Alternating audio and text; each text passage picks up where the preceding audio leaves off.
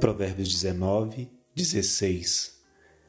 Quem guarda o mandamento, guarda a sua alma, mas o que despreza os seus caminhos, esse morrerá. Fala-se bastante sobre as doenças da alma.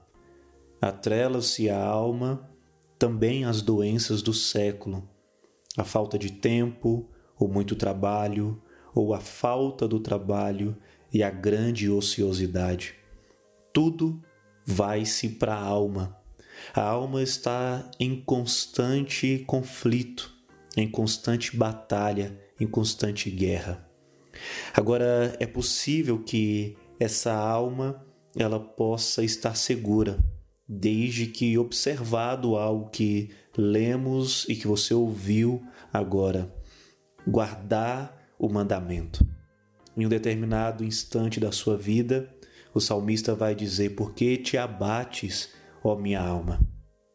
Ninguém gosta de estar com a sua alma abatida, insegura, triste, cabisbaixa.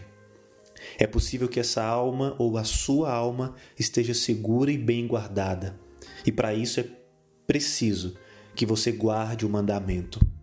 Guarde não a fala ou a lei, a regra, o mandamento da ciência, da política, da economia, mas o mandamento do Senhor Deus, o Senhor que te conhece, que te sonda, que conhece o seu interior, a sua alma.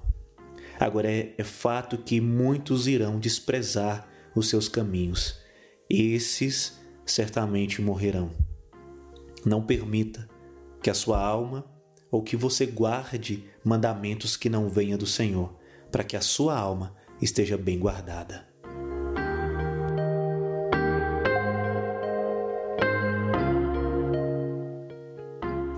Meu nome é Felipe Pessoa, sou pastor da Igreja Cristã Evangélica em Curitiba e esse foi mais um episódio do nosso podcast Bússola Direção para uma Vida Sábia.